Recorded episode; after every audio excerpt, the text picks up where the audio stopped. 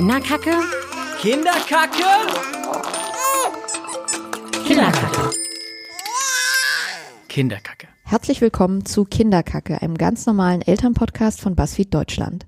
Ich bin Anna Arijanian und heute geht es um das Thema Arschlochkinder oder eben sogenannte vermeintliche Arschlochkinder. Heute zu Gast ist Anne-Luise Kitzerow. Sie nennt sich selber Alu.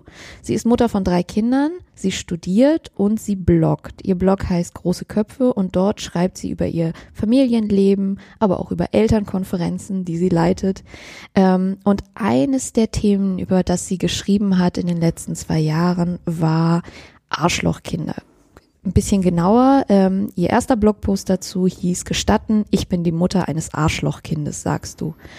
Und daraus würde ich gerne einmal den ersten Absatz vorlesen, weil ich den unfassbar interessant finde und er geht mir sehr nah. Gestatten, ich bin die Mutter eines Kindes, das du Arschloch genannt hast. Ja, solch eines Kindes, eines kennen wir doch alle, denken es manchmal laut und leise und zeigen mit dem Finger auf uns. Es sind diese Kinder, die niemals hören, die immer allen zu doll und zu viel sind. Es sind die Kinder, die hauen, wenn sie nicht weiter wissen und die einen anbrüllen wie kleine Affen. Nein, du doch nicht, niemals höre ich dich sagen, aber hinter meinem Rücken, da sehe ich deine rollenden Augen, wenn K2 wieder die Wände bemalt oder dein Kind geschubst hat. Ich halte seine Fäuste zurück, wenn er durch die Nasenlöcher bereits wie ein Stier pustet, weil er nicht weiß, wohin mit sich. All das habe ich in den letzten Jahren zu Genüge gehört. Er ist wild, er ist ein Luftikus, er weiß, was er will, er kann sich nicht so gut beherrschen. Ich habe gesehen, wie er als einziger aus der Kita nicht eingeladen wurde zu den Geburtstagen und kleine Rotzlöffel mir sagten, er ist zu abrupt, hat die Mami gesagt. Fick dich, Mami, denn dein Kind ist dafür ein dämlicher Papagei. Herzlich willkommen, Alu. Tag. Guten Tag. Ja, ähm, dieser Blogpost von dir, ähm, gestatten, ich bin die Mutter eines Arschlochkindes, sagst du, hat vor zwei Jahren sehr große Wellen geschlagen. Du hast dich entschieden, ihn zu schreiben über eines deiner Kinder, auf das diese sehr verletzende Beschreibung zutrifft. Ähm, wie kamst du dazu? Ähm, der Blogpost ist entstanden, nachdem ich auf dem Spielplatz war mit meinen damals noch zwei Kindern, inzwischen sind es ja drei und ähm, es wieder mal zu Problematiken gekommen ist zwischen den Kindern und ich bin ja absolut der Meinung, dass die Kinder das äh, selber klären sollen bis zu einem bestimmten Punkt und ab einem bestimmten Punkt greife ich ein. Und ähm, der Punkt war gekommen und dann ähm, zog also diese Mutter ihr Kind weg und setzte sich ähm, hin und sprach mit ihrer Freundin und sagte, das da, das siehst du, das, das ist so ein Arschlochkind. Und ich habe dazu nichts gesagt, aber es hat mich mit, hat mich einfach mitgenommen, hat mich beschäftigt und daraufhin habe ich diesen ähm, Text angeschrieben. Mhm. Genau. Ja. Und wie waren die Reaktionen darauf? Erzähl mal. Also der Text ist äh, seltsam, weil das ist einer unserer meistgelesenen Texte auf dem Blog. Ähm, äh, dabei sind wir, also Konstantin und ich, wir schreiben ja gemeinsam und ähm, wir sind eigentlich eher die Fans von leiseren Tönen in den Texten, aber bei, äh, wenn mich halt was wirklich sehr wütend macht, dann muss ich da halt auch raus ähm, aus dieser, aus dieser leise, aus dieser leise Position oder aus dieser, man nennt es so schön Emo-Position, dann mhm. kann ich da auch nicht anders. Ähm, und also das äh, teilweise, es gab, äh, also es gibt immer noch, ich kriege immer noch täglich Kommentare oder E-Mails zu diesem Text. Ähm, es gab einerseits die Reaktion ganz viele Eltern, die gesagt haben, es geht mir auch so gut, dass du schreibst. Ich bin nicht alleine. Das ist ja sowieso ein Ding des Elternbloggens, dass man sozusagen den Leuten das Gefühl gibt, dass sie nicht alleine sind mit ihren Themen. Auch wenn man keine Pädagogin ist, trotzdem sie mitnimmt. Ähm, und dann gibt es natürlich die, die ganz viel äh, Tipps gegeben haben, was man alles besser machen könnte und dann gibt's die, die ähm, einem sagen, ja, was ist doch so, dann ist dein Kind halt nicht ordentlich erzogen. Ne? also es liegt an dir, du hast äh, was falsch gemacht, du hast es nicht ordentlich erzogen. Ähm, ja, dann gibt also vor allem viele, die die halt Ratschläge haben oder sagen, das und das könnte es doch sein, lass es doch mal darauf testen oder keine Ahnung was. Mhm. Also ganz, ganz viel. Ich glaube, die Leute meinen es auch nicht böse, es geht eher um Hilfe. Also, ne, sie bieten einem ihre Hilfe an, das ist ganz nett, aber mm, manchmal will man die Hilfe auch gar nicht haben. Mhm. Ähm, jetzt hast du das ja schon angeschnitten, dass viele dich darauf angesprochen haben, dass es an dir liegt, dass es quasi deine Schuld ist, dass es deine sogenannte schlechte Erziehung ist, dass dein Kind mhm. sich so verhält. Ähm, hat dich das getroffen? Wie sehr hat dich das getroffen und hat dich das ähm, selber zweifeln lassen? Hast du gedacht, ja, vielleicht haben diese Leute auch recht? Oder Hast du gedacht, mein Gott, ich habe drei Kinder, ich erziehe eigentlich alle drei gleich und jetzt ist dieses eine so, es kann eigentlich gar nicht an mir liegen? Hm. Also erstmal ist die Frage sozusagen, nimmt man die Kritik an, dann würde man der Sache ja zustimmen und das tue ich nicht. Insofern kann ich die Kritik so nicht annehmen und ich kann mir das anhören, aber das sind Leute, die kennen mich nicht. Das, die sehen einen Ausschnitt von meinem Leben. Diese Mutter hat auf dem Spielplatz einen Ausschnitt meines Lebens gesehen. Die Leute, die den Text lesen, haben einen Ausschnitt meines Lebens gesehen. Das ist natürlich auch immer stark gefiltert durch mich, wenn ich sowas schreibe oder durch Konsti. Und ganz kurz, Konsti, Konstantin ist dein Mann. Genau. Der bloggt genau. mit dir zusammen auf genau. große Köpfe. Ja, wir schreiben das, also wir schreiben beide meine und seine Sicht. Mhm. Äh, genau. Und insofern ähm, kann man darüber nachdenken, aber ich finde, äh, das piekst mich emotional nicht an. Mhm. Also das sind wären es Menschen, die mir sehr nahe stehen würden und uns schon lange begleiten und Mhm. die würden sowas sagen, dann würde ich darüber nachdenken. Aber mh, nee, also nee. Leute, die den Text nur einmal gelesen haben und dann versuchen, sich was zusammenzureimen, nee. Okay. ähm, jetzt kann man vielleicht, wenn du möchtest, erzählen wir ein bisschen was ähm, über genau dieses eine Kind von dir, das so genannt wurde. Das ist dein mittleres Kind. Genau. Ähm, wie alt ist es jetzt? Das äh, wird jetzt acht. Das wird jetzt acht. Mhm. Ähm, war er schon immer so? Der war schon immer so, ja. Also der war schon immer einfach ähm, impulsiver und sehr direkt. Also das, ähm, ja, K2 ist halt, der wurde schon so geboren, glaube ich. Also der war schon immer, also auch ähm, in dem, wie er auswählt, mit wem er Kontakt sucht und so, einfach sehr konkret, sehr direkt und der macht sich auch nichts daraus zu sagen, nee, dich äh, finde ich doof, geh weg. Ja, ja. Ne? Ähm, also äh, wenn man das, wenn man jetzt diesen sehr verletzenden Begriff Arschlochkind mal weglässt und das anders beschreiben wollen würde, würde man sagen, du hast ein sehr wildes Kind, das vielleicht Probleme hat, seine Impulse zu kontrollieren Ja. und nicht so sozial verträglich ist wie vielleicht andere Kinder. Genau, nicht angepasst, glaube ich. Das Ja. ist das Stichwort. Ja. Ne? Also sozusagen, ähm, das geht ja alles zu einem bestimmten Rahmen immer. Ähm, und wir haben halt ein großes Kind, was sehr angepasst ist, auch schon immer sehr angepasst war. Das ist natürlich dann auch wieder, ne? Und dann kommt ein Kind, was halt gar nicht angepasst ist von Anfang an. Also was, weiß ich nicht, kein Baden mochte, kein Haare kämmen, kein Anziehen. Äh, was, was, wenn es die ersten Schritte gelaufen ist, erstmal nicht in die Richtung gelaufen ist und die gesagt hast, du gesagt hast, da geht's lang. Und dann hast du den Vergleich zu dem großen Kind, was halt sozusagen alles der Norm entsprechend angepasst ähm, erfüllt und auch darin aufgeht, sich an, angepasst zu ähm, benehmen. Ne? Also sagen die große, die lebt natürlich auch davon, dass sie dieses Angepasstsein sehr auslebt. Und dann hast du halt so ein Kind, dem das aber total egal ist. Dann, ähm, ja, das, das ist halt unterschiedlich, aber die sind alle unterschiedlich, alle Kinder. Und inzwischen habe ich nach vielen Jahren im Elternbusiness ähm, die einen so wie die anderen kennengelernt. Und keines der Kinder ist ähm, ein Arschlochkind. Keines. Also dieser Begriff ist für mich so nicht existent. Und deswegen habe ich ihn auch so geschrieben, dass, ähm, dass, dass ich so genannt worden bin oder dass das Kind so genannt worden ist, aber dass es diesen Begriff eigentlich nicht gibt. Jetzt ist es ja so, dass dieser Begriff ja nicht nur sozusagen bewusst verletzend in Anführungsstrichen genutzt wird, sondern ähm, sehr oft auch sehr humoristisch. Also es gibt ja einen berühmten Comedian in Deutschland, der baut einen Teil seines Programms sogar genau darauf auf, dass er über sogenannte Arschlochkinder redet und ähm, Witze darüber macht. Wie findest du das? Mm, Ja, ist die Frage, in welcher Position man steckt. Ne? Also ähm, ich sage ja immer, wenn die Leute, ähm, wenn die Leute so verletzende Dinge sagen, dann liegt es eher, haben sie ein Problem mit sich selbst als mit dem Gegenüber, glaube ich ganz oft, weil Sprache ganz oft zeigt, wie wir mit Dingen umgehen, wie wir miteinander kommunizieren, zeigt eher gerade, wie es uns geht, als was wir dem Gegenüber damit sagen wollen, glaube ich, ganz oft. Ähm, ja, es ist einfach, man sollte ihm einfach mal sagen, dass sich das nicht gehört. Aber gut, das ähm, liegt nicht in meiner Verantwortung. Ne? Aber ich kann nur daran arbeiten, immer wieder in den Texten zu sagen, dass das so nicht richtig ist. Und wir versuchen das auch in, in den Texten, die jetzt darauf gefolgt sind. Ähm, und es sind inzwischen mehrere Texte, die sich um diese Thematik drehen, diesen Begriff auszuschleichen oder ihn gar nicht mehr zu benutzen, sondern eher auf andere Begrifflichkeiten umzugehen, die unangepassten Kindern vielleicht gerechter werden. Ne? Also ähm, nicht, weil ich Angst habe, den Begriff zu benutzen, sondern einfach, weil ganz viele Leser dann doch vermuten, dass ich den Begriff so schreibe, wie ich ihn meine mhm. und vielleicht nicht verstanden haben, dass der Begriff ähm, für mich deshalb so dasteht, weil es der Begriff ist, der in der Gesellschaft angenommen oder in der Gesellschaft, mitten in der Gesellschaft steht und polarisiert, aber nicht das ausdrückt, was ich empfinde. Mhm. Du hast gesagt, dein Kind ist jetzt acht. Das heißt, ähm, es ist jetzt auch ein Schulkind. Es hat äh, höchstwahrscheinlich auch schon lesen und schreiben gelernt ein bisschen. Ähm, hat das Kind diesen Blogpost oder diese Blogposts dazu schon mal gelesen? Oder hast du ihm diese Sachen vorgelesen oder ihm erzählt, dass du darüber geschrieben hast?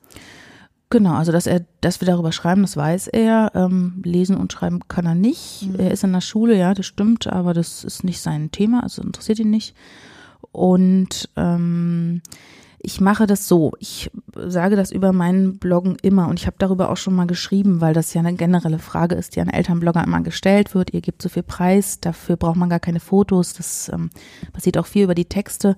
Unsere Kinder haben bewusst keine Namen im Internet und diese Geschichten, die ich schreibe über sie und über uns, die sammle ich und die kriegen sie mit in Ordnern, wenn sie ausziehen. Jeder von ihnen kriegt einen Ordner und ähm, die sind für mich ähm, wirklich wie eine Art Tagebuch und deswegen kann ich nicht nur die guten Sachen aufschreiben, sondern ich muss leider auch die anderen Sachen aufschreiben, weil die dazugehören. Mhm. Und ich finde es ganz wichtig für sie, dass wenn sie später groß sind, sie wissen, was in ihrer Entwicklung ähm, passiert ist, auch zwischen uns, die ja zwischen Eltern und Kindern nie reibungslos ist. Und das ist auch total in Ordnung.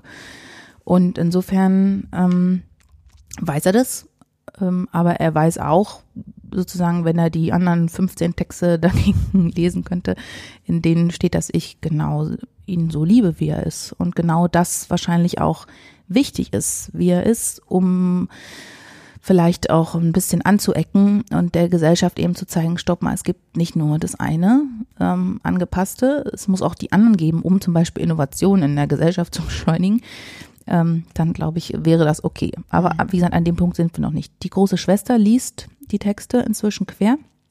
Das habe ich auch vereinbart mit ihr. Sie kann lesen und sie schreibt ja auch selbst.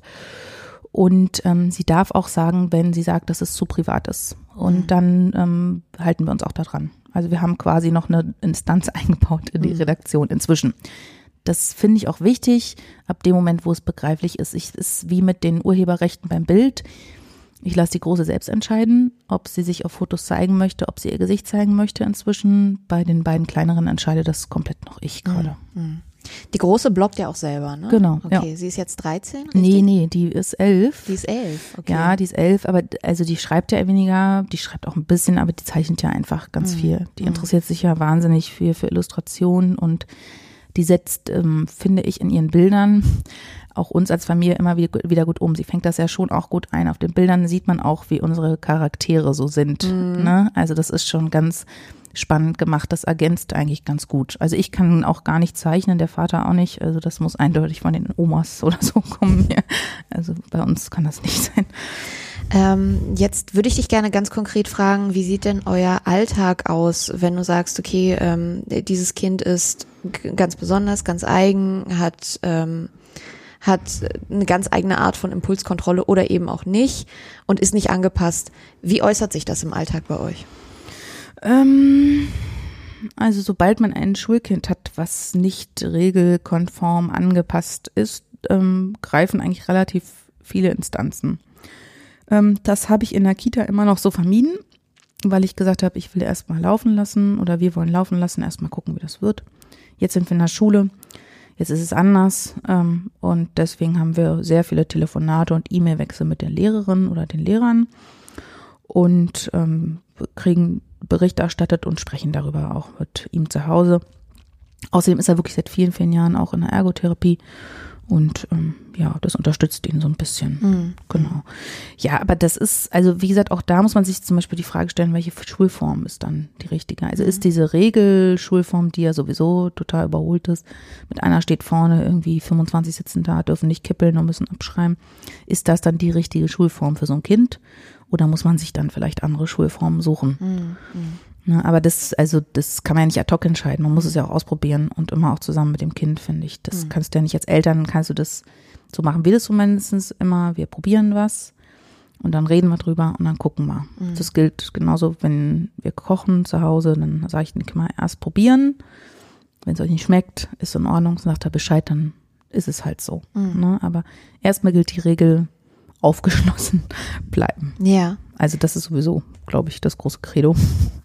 Ähm, was macht dich denn am meisten fertig in Anführungsstrichen? Also was, was an seinem Verhalten oder seiner Art, ich meine, du liebst ihn so wie er ist, aber trotzdem scheint es ja auch sehr anstrengend zu sein. Was ist für dich am anstrengendsten oder vielleicht auch am, am nervenaufreibendsten, wo du irgendwann sagst, okay, ich, ich brauche jetzt eine Pause, ich muss hier weg, ich muss vielleicht den Raum verlassen, die Wohnung verlassen, ich brauche mal Zeit für mich, um das alles zu verarbeiten.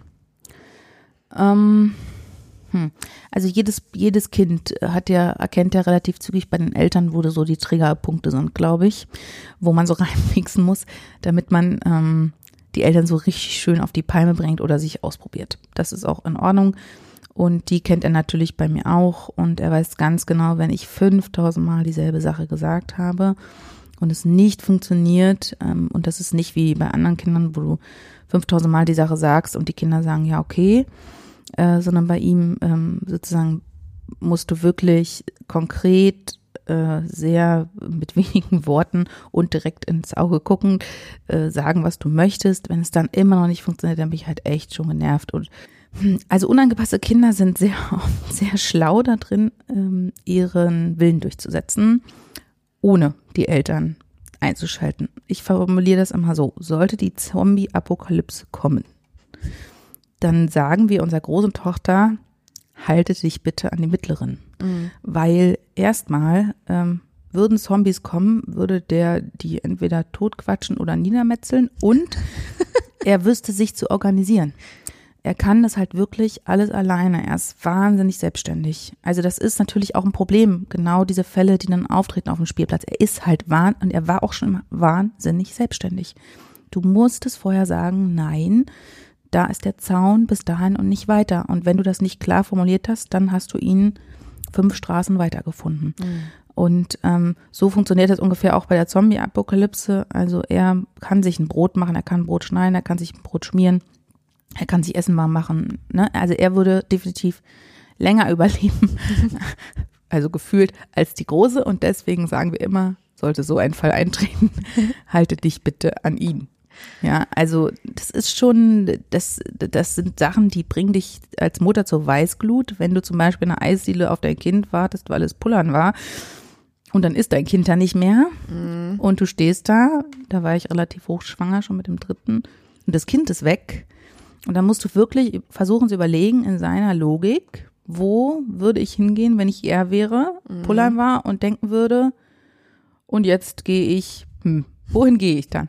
Und dann fängst du an zu überlegen und zum Schluss sitzt er halt zu Hause vor der Haustür auf der Treppe, weil er halt gesagt hat, aber wieso, wir waren doch fertig, wir haben noch Eis gegessen und dann gehen wir halt nach Hause. Gut, aber dieses Denken sozusagen, da musst du halt immer wieder dich neu und da kriegst du, also ich habe ungefähr gefühlt schon 15 Herzinfarkte deswegen erlitten. Das ist so ein Triggerpunkt eindeutig. Diese Dieses- massive dieses Weglaufen. Selbstständigkeit, ja. Ja. Also diese massive Selbstständigkeit.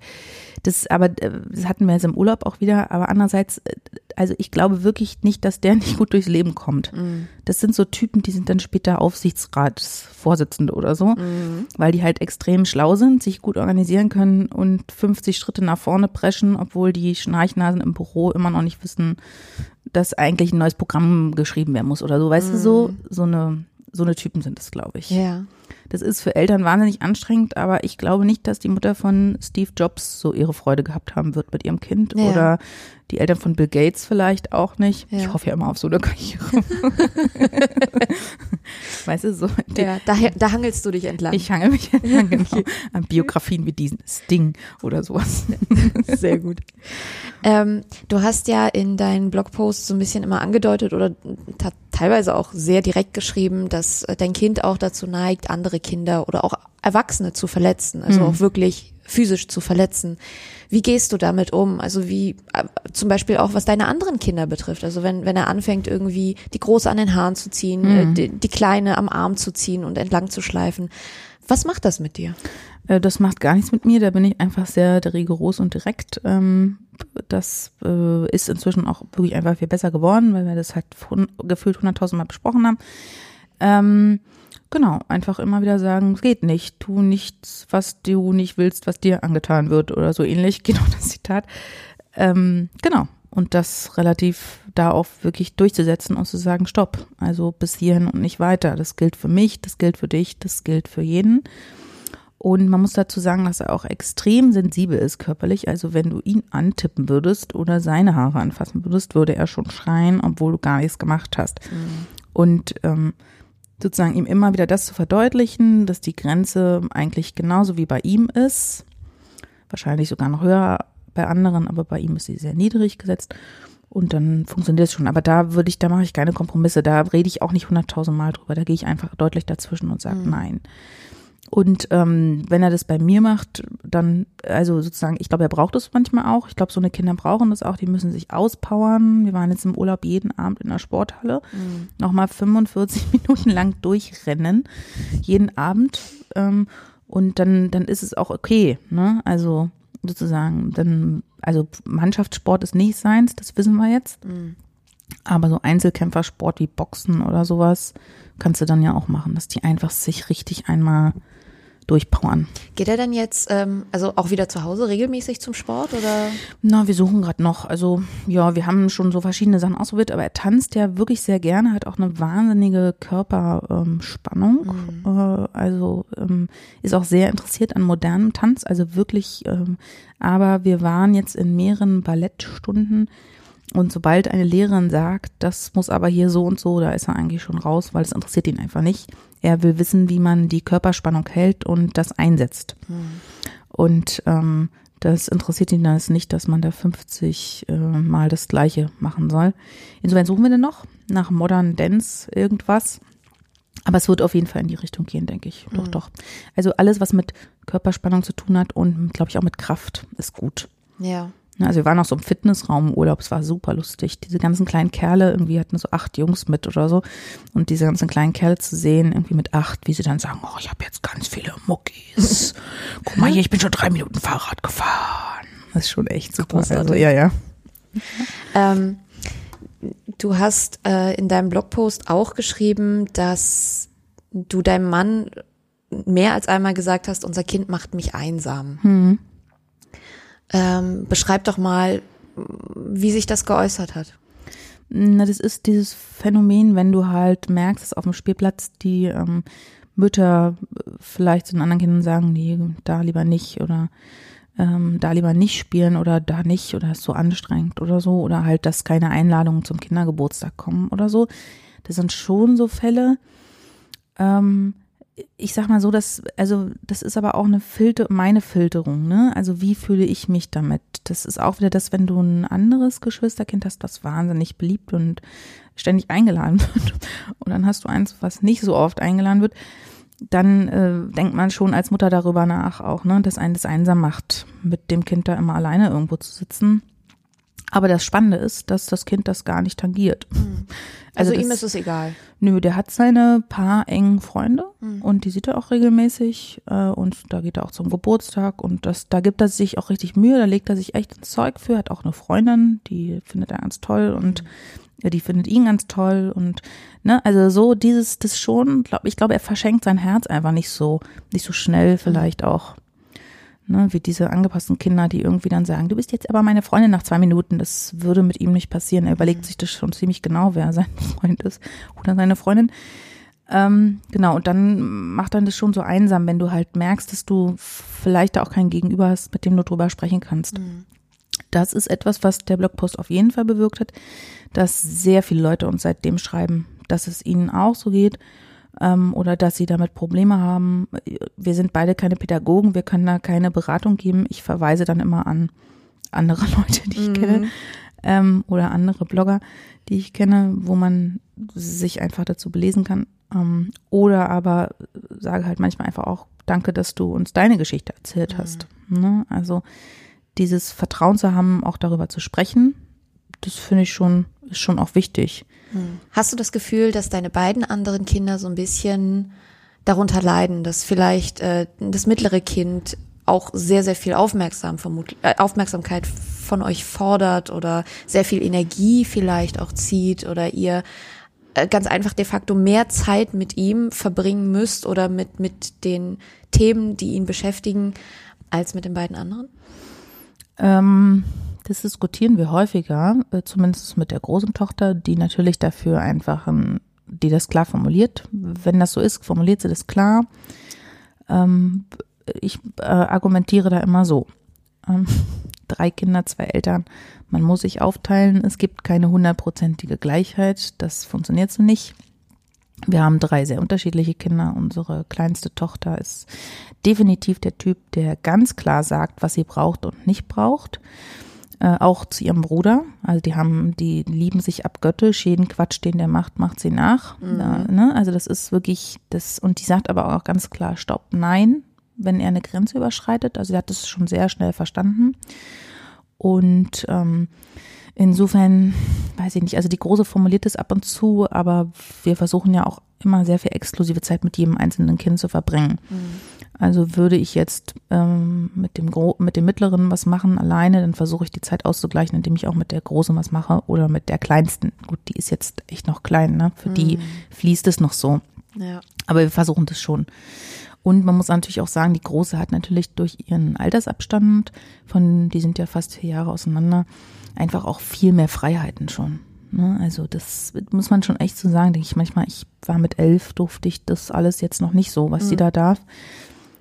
Und dann ist es auch das, was ich ihr spiegel, dass diese Freiheit, die sie dadurch natürlich auch hat, auch ein Geschenk ist, mhm. muss man mal so sagen. Ja. Ne?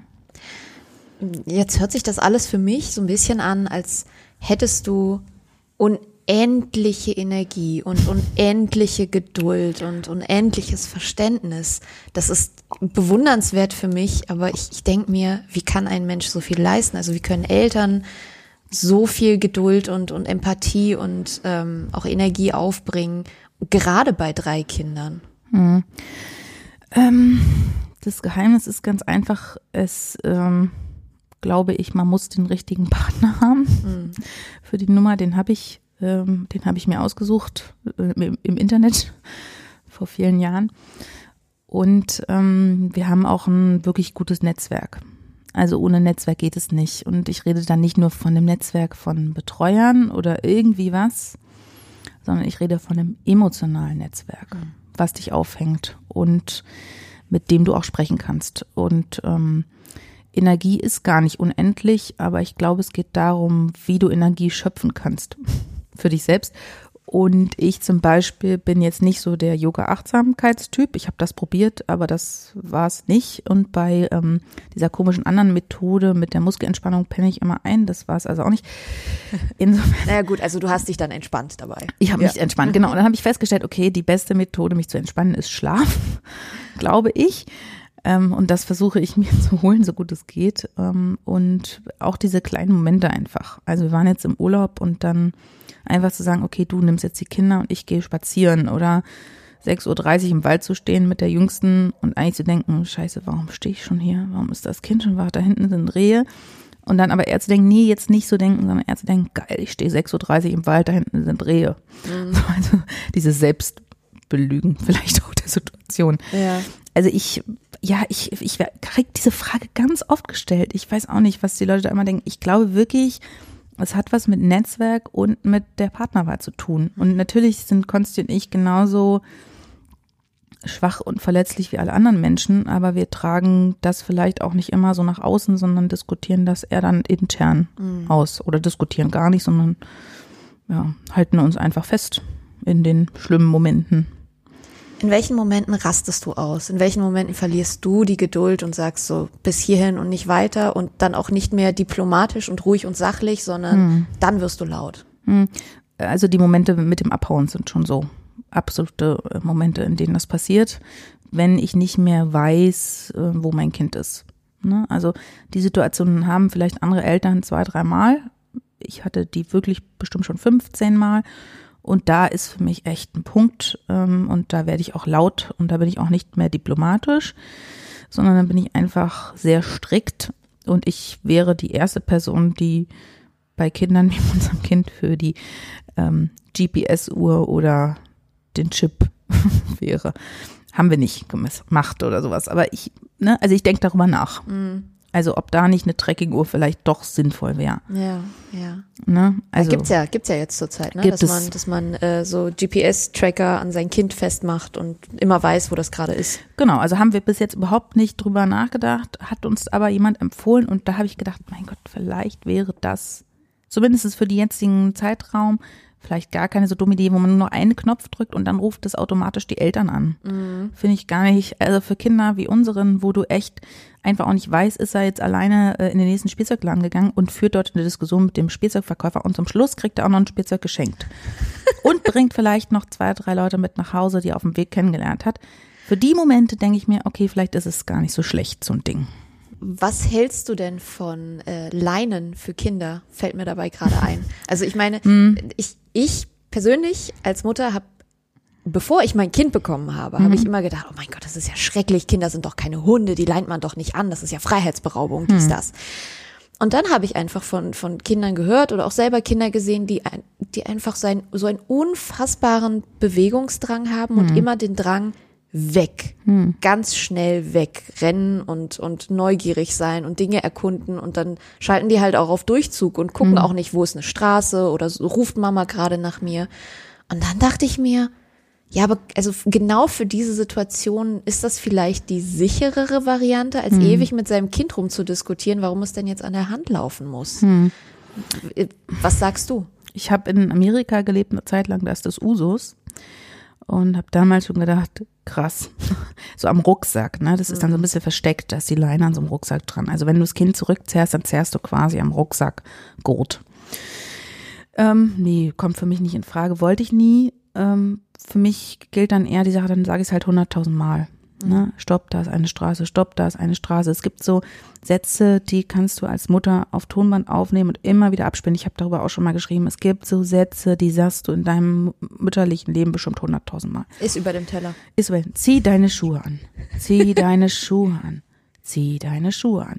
Aber sozusagen, der Punkt ist wieder Lernen durch Wiederholung. Ich glaube daran, das ist mein Funken Hoffnung und deswegen keine Laien. Keine Leinen. Du hattest in deinem äh, ersten Blogpost äh, ein paar Sätze geschrieben, also die, die habe ich auch vorgelesen. Auch darauf hast du sehr viel kritische Stimmen Ja. bekommen, äh, als du über die anderen Kinder und die anderen Mütter geschrieben hast. Da hast du zum Beispiel eine Mutter beschimpft mit Fick dich, Mutti, und äh, dann über ihr Kind gesagt oder die- diese anderen Kinder, das sind dämliche Papageien. Ähm, findest du diese Kritik berechtigt? Die ist durchaus berechtigt. Ich hätte es netter formulieren können, aber ich wollte es nicht. Ich kann, ich antworte das auch immer darauf. Das ist richtig. Ähm, wie gesagt, das ist auch normalerweise nicht mein Umgangston, wenn ich mit Menschen rede. Das ist aber ganz klar mein gefilterter, von mir gefilterter Text. Und wenn ein Kind in der Garderobe der Kita vor dir steht und sagt, nee, nee, nee, nee, nee, dein Kind wird nicht eingeladen. Ich habe alle Kinder eingeladen, aber dein Kind wird nicht eingeladen, weil meine Mami sagt, das ist immer so laut und so wild und so doll.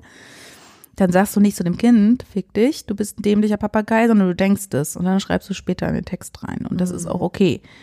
Ne? Und ähm, also das ist, ja klar, hätte ich netter sagen können, wollte ich aber nicht in dem Moment. Und vielleicht ist es auch ganz gut, das mal konkret zu sagen, weil man muss ja auch sagen, dass natürlich das auch, das wird ja auch gedacht.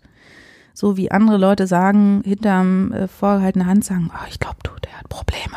Psst, ja, weißt du, das ist so ein Arschlochkinder, die kriegen das nicht hin. Die kriegen das nicht erzogen. Denke ich halt manchmal, krass, Alter, das Kind, das sagt ja gar nichts, das läuft nur mit.